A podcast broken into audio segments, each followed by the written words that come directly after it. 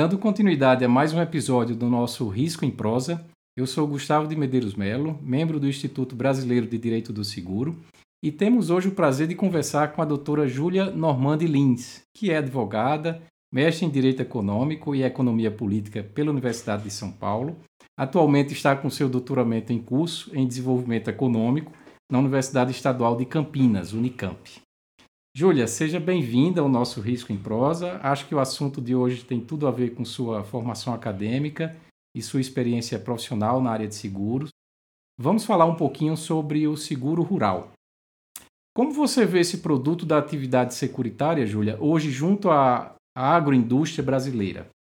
Temos evoluído, estamos estacionados ou estamos regredindo nele? Olá, Gustavo. Muito obrigada pela apresentação e também estendo aqui o meu agradecimento ao IBDS na figura do querido Ernesto e também a todos os membros que estão apoiando a criação e execução desse, desse podcast. Bom, Gustavo, eu acho que uma coisa que a gente tem que ter em mente ao falar do seguro rural é que a oferta e a demanda desse produto elas oscilam em razão de uma maior ou menor intervenção estatal. Então, quando a gente vai falar da evolução, da estagnação ou mesmo da regressão dessa atividade securitária, no caso da própria oferta e comercialização e demanda desse produto, que é o seguro rural, a gente tem que ter em mente que é um tipo de seguro que tem uma âncora muito forte na atividade estatal desde a sua emergência em qualquer país, não só no Brasil. É, no ano de 2020, por exemplo, a contratação do seguro ela quase dobrou. E isso se deu porque justamente o governo federal ele aumentou o volume financeiro da subvenção, no caso a subvenção ao prêmio de seguro rural, e também, claro, por causa dos sucessivos problemas climáticos que fizeram os produtores rurais procurarem as, as seguradoras. É, antes disso, apesar do tamanho e da própria necessidade da área agrícola brasileira, o número ainda estava bem abaixo do ideal.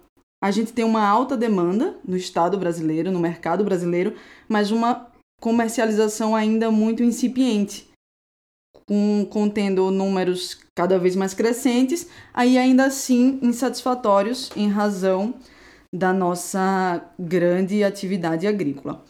E aí, Gustavo, acho que os principais problemas que são trazidos pelos produtores, eles se referem ao volume de recursos, aos prazos e percentuais da subvenção das apólices por parte do governo federal. Isso, óbvio, tendo como perspectiva esse lado estatal do seguro rural. E aí as reclamações, quando elas estão se voltando para a parte do produto securitário, da atividade das seguradoras, as queixas elas são voltadas para o descumprimento dos contratos, para a falta de análise atuarial precisa na precificação e análise de risco, pela falta de conhecimento sobre o próprio risco segurado, que é extremamente complexo em razão é, de todos os espaços rurais, em razão de todas as culturas que envolvem a atividade rural e principalmente com relação à inadequação dos produtos às necessidades dos produtores com relação às coberturas, às condições contratuais de um modo geral. E aí, voltando para sua pergunta, eu faço uma outra, que é porque o seguro rural ele tem uma dificuldade tão grande de se consolidar no Brasil, mas não só no Brasil, mas no mundo também. É, tem um, um ponto que é comum a outros produtos, obviamente, que são as informações assimétricas por parte dos produtores e que gera grande dificuldade de precificar o risco.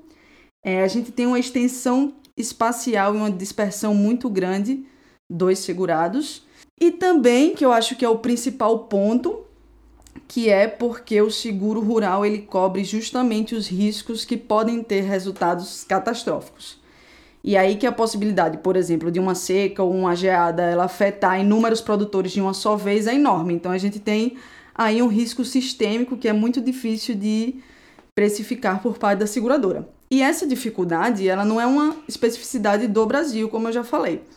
as dificuldades encaradas pelo seguro rural, elas demandam uma forte atuação do Estado, seja por meio de programas, seja por meio de subvenções para tornar esse produto um produto que seja ao mesmo tempo acessível para os produtores e rentável para as seguradoras e resseguradoras.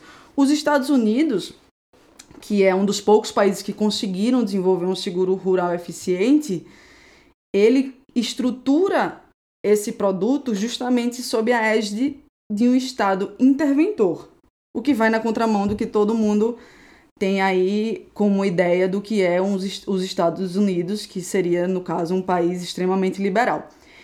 É, e os Estados Unidos eles também começam a incentivar e a subvencionar esses seguros ali ainda na década de 30. E, tá, e segue até hoje com essa política de intervenção maciça no, no, na, na pulsão do seguro rural enquanto instrumento da política agrícola do Estado. Ou seja, tudo isso para dizer que o sucesso do seguro ele está condicionado à capacidade fiscal do Estado, mas, sobretudo, eu considero que esse sucesso ele está vinculado ao interesse do próprio estado, estado, desculpe, em promover o seguro rural enquanto instrumento de política agrícola. E aí, num estado como o Brasil, onde a gente sofre restrições orçamentárias muito severas e onde a gente tem também uma desorganização bastante gritante da política econômica, e lembrando que a organização orçamentária ela depende de um programa de política agrícola com objetivos claros e evidentes tendo em vista que o seguro rural ele é um instrumento de política agrícola, então a situação do seguro rural do Brasil ela é bastante instável. E aí eu volto ali ao início da, da tua pergunta para dizer que é difícil trazer esse panorama sobre se o seguro rural ele tem evoluído, ele tem estacionado ou se ele tem regredido, justamente porque é, isso varia bastante de acordo com a atividade estatal, no sentido de subvencionar mais ou menos é, o seguro rural. E aí eu repergunto de novo. eu faço uma outra pergunta para você, que no caso eu que vou responder, né? Ah, que é porque eu, eu falei muito de política agrícola, principalmente mencionando o caso dos Estados Unidos. Então acho que é importante a gente discutir aqui porque é que o seguro ele pode ser considerado um importante instrumento de, de política agrícola. É, eu acho que o seguro rural assim como é, o seguro de um modo geral, ele é essencial para viabilizar a atividade econômica. E no caso do seguro rural, isso se dá preponderantemente porque ele garante um risco que é decorrente de uma atividade que está sujeita a enormes prejuízos em caso justamente de eventos climáticos e biológicos que são imprevisíveis e incontroláveis pelo próprio ser humano.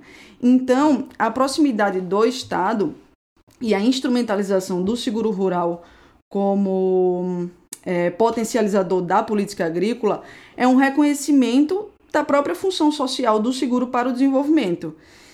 E aí que a gente tem um panorama no Brasil que a atividade agropecuária ela é fortemente ancorada sobre o endividamento. E por estar justamente ancorada em dívidas, isso é um elemento que gera uma forte instabilidade financeira e uma insuficiência de recursos quando há resultados inesperados.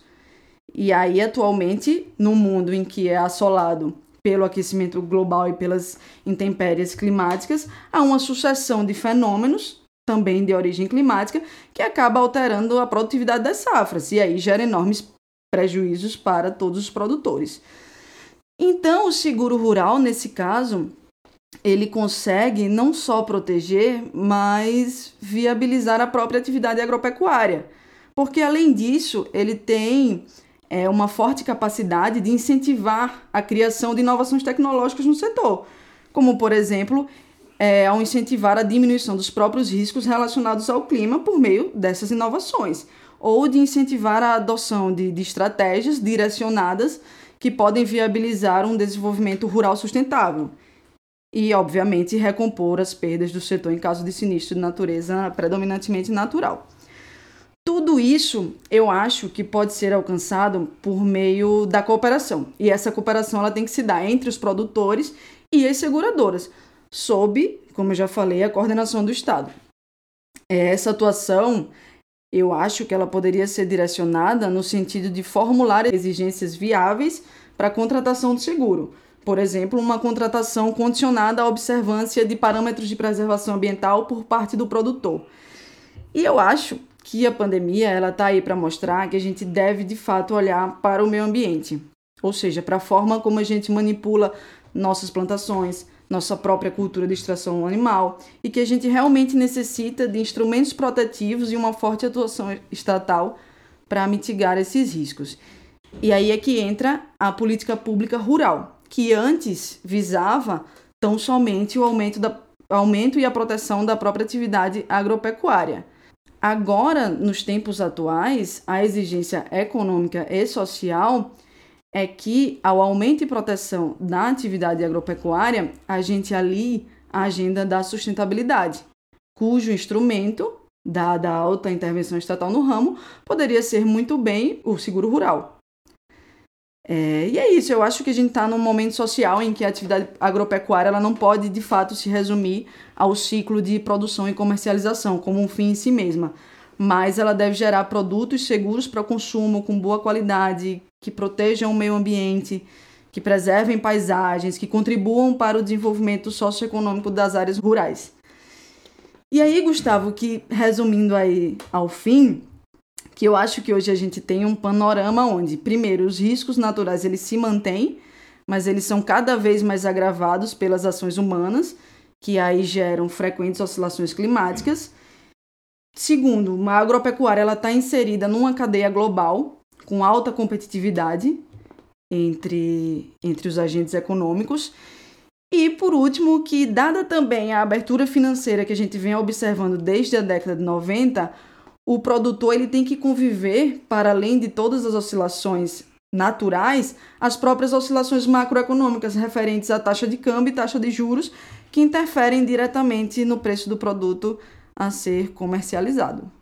Então, eu considero que o seguro rural ele ainda não consegue de fato dar essa proteção que o produtor rural ele necessita nos dias atuais.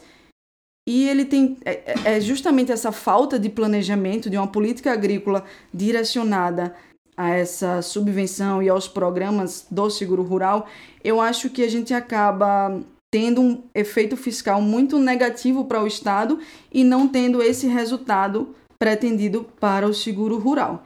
Então, para mim, não basta o Estado distribuir subvenções, mas eu considero que ele deve agir ativamente no sentido de formular uma política agrícola concisa, utilizando o seguro rural para a eficiência dessa política, e aí incentivar a cooperação entre o segurado e a seguradora para evitar também oportunismos de ambos os lados. Ou seja, o Estado ele tem que dirigir o contrato de seguro rural no mesmo sentido dos objetivos nacionais.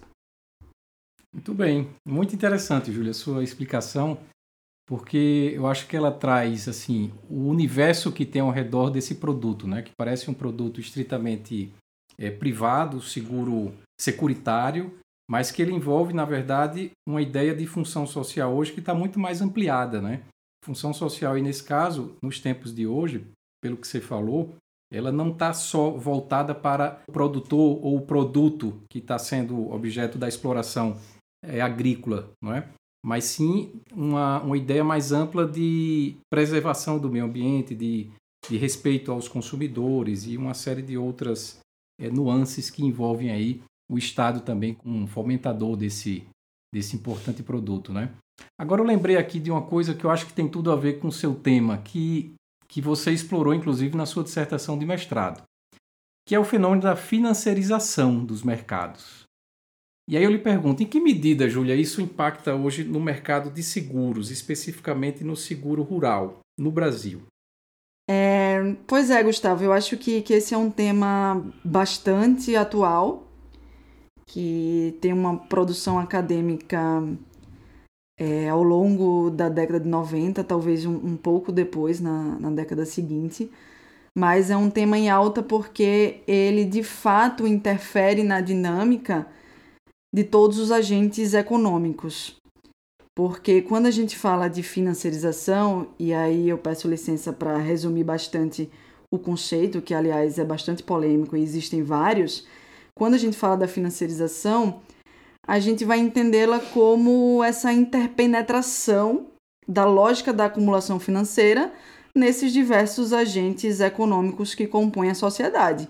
E o mercado de seguros, ele não está de fora, ele, pelo contrário, por ser parte do mercado financeiro, por aglutinar tantas massas de dinheiro, ele é um locus, no caso o mercado, muito suscetível também de sofrer os efeitos da financiarização. É, mas aí, quando a gente fala de financiarização, como eu disse, a gente tem uma gama de conceitos e uma gama de, de visões que a gente pode ter do próprio fenômeno, mesmo aplicado a mercados específicos.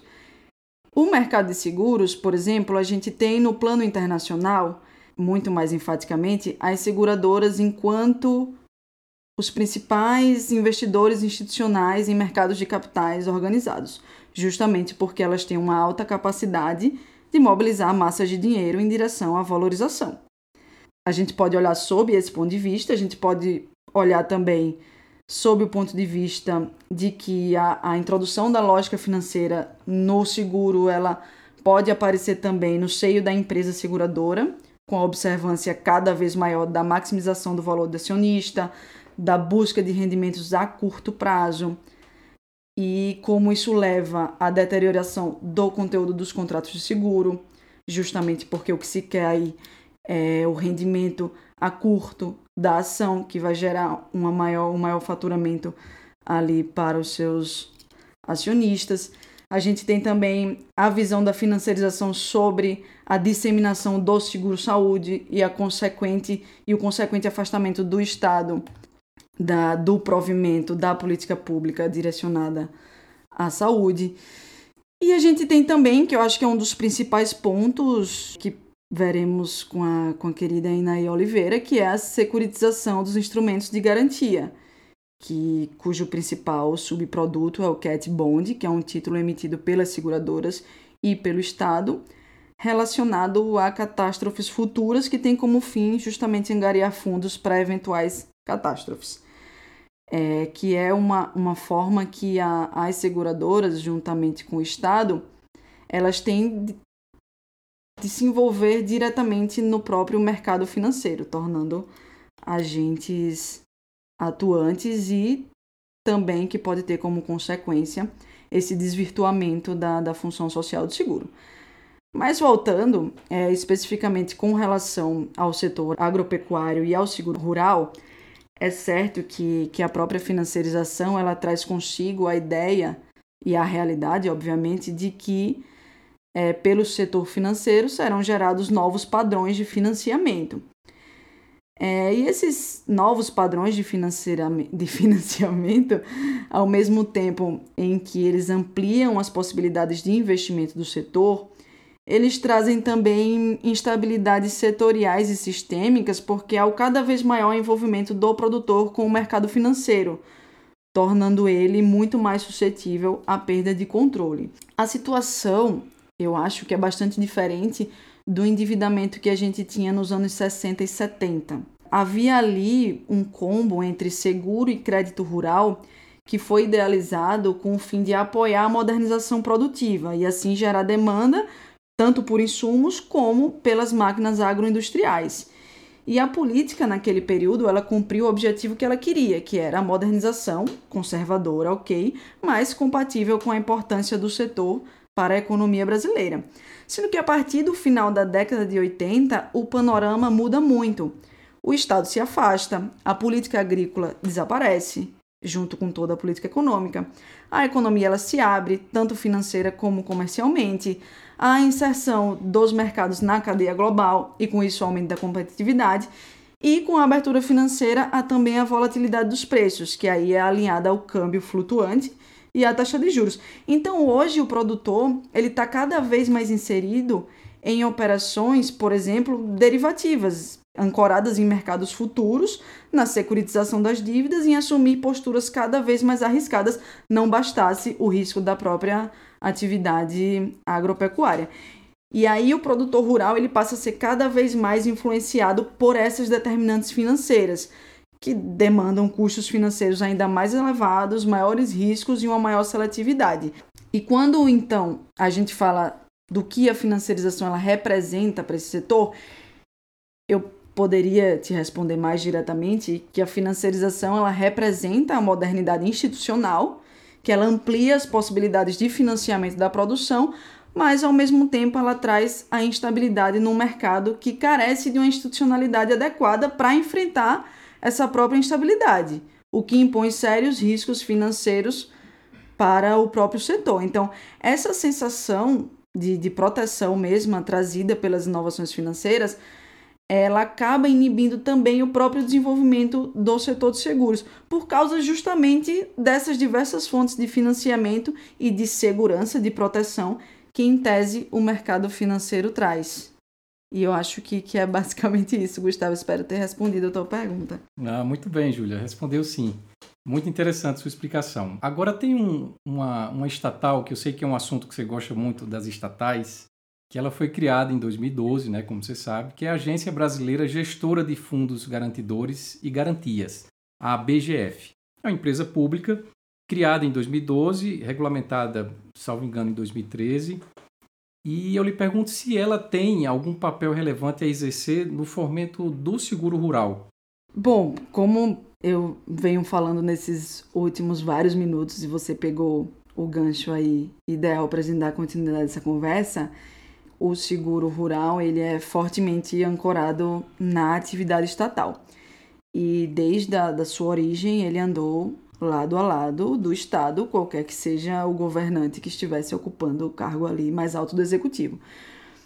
E isso remonta à década de 50, com a entrada no mercado da Companhia Nacional de Seguro Agrícola, por exemplo. E mesmo quando o seguro rural ele, ele deixa de ser um ramo de seguro contratado apenas perante seguradoras estatais, o seguro rural ele permanece sob os cuidados do Estado, justamente por meio dos programas, das subvenções e dos incentivos estatais de várias origens. É, um dos principais incentivos estatais, Gustavo, que vigora atualmente, é a manutenção do Fundo de Estabilidade do Seguro Rural, que foi instituído ali em 66 pelo Decreto 73. E inicialmente ele era gerido pelo IRB e ele foi criado com o fim de mitigar prejuízos das seguradoras em casos de grandes sinistros, ou seja, as seguradoras elas contribuem, é, eu falo contribuem porque isso ainda acontece, contribuem para o fundo e o fundo ele suporta parte dos prejuízos das seguradoras em caso de catástrofes. Ou seja, esse fundo ele exerce uma cobertura suplementar desses riscos inerentes à atividade rural. E a ABGF, ela entra nesse circuito do seguro rural em 2015, quando ela passa a ficar encarregada justamente da gestão do Fundo de Estabilidade do Seguro Rural. A atuação da ABGF, aliada à subvenção do Estado ao prêmio securitário, que é também um dos principais instrumentos impulsionadores do seguro rural, eu considero que é um reconhecimento muito importante de que o Estado ele deve assumir um papel ativo de apoiar a expansão do seguro rural. É, infelizmente, a gente tem nos dias atuais estudos recorrentes sobre a desestatização da ABGF e a criação de um fundo de catástrofe para substituir o fundo de estabilidade, que seria controlado por agentes privados com auxílio do Estado. E essas atuações, elas podem afastar o próprio Estado do seguro rural. E aí é muito é muito possível que a gente perca esse importante instrumento de política securitária e, sobretudo, de política agrícola. Então, eu acho que essa é a função atual da, da BGF, que é gerir esse fundo, que é essencial para o incentivo, o aprimoramento e estabilidade do próprio seguro rural. E é isso. Muito bem, Júlia, excelente. Muito obrigado, viu, pela aula que você acabou de nos dar. Certamente de muito proveito para todos nós que estamos te ouvindo aqui. Encerramos então aqui esse episódio, agradecendo a audiência e até o próximo encontro do Risco em Prosa, que será com a Júlia Normandi, mais uma vez, e a Inaê Oliveira. Obrigada, Gustavo. Obrigada novamente a todos que estão aqui, tanto fazendo essa operação do podcast como seus idealizadores. Obrigada, Gustavo. Obrigado também.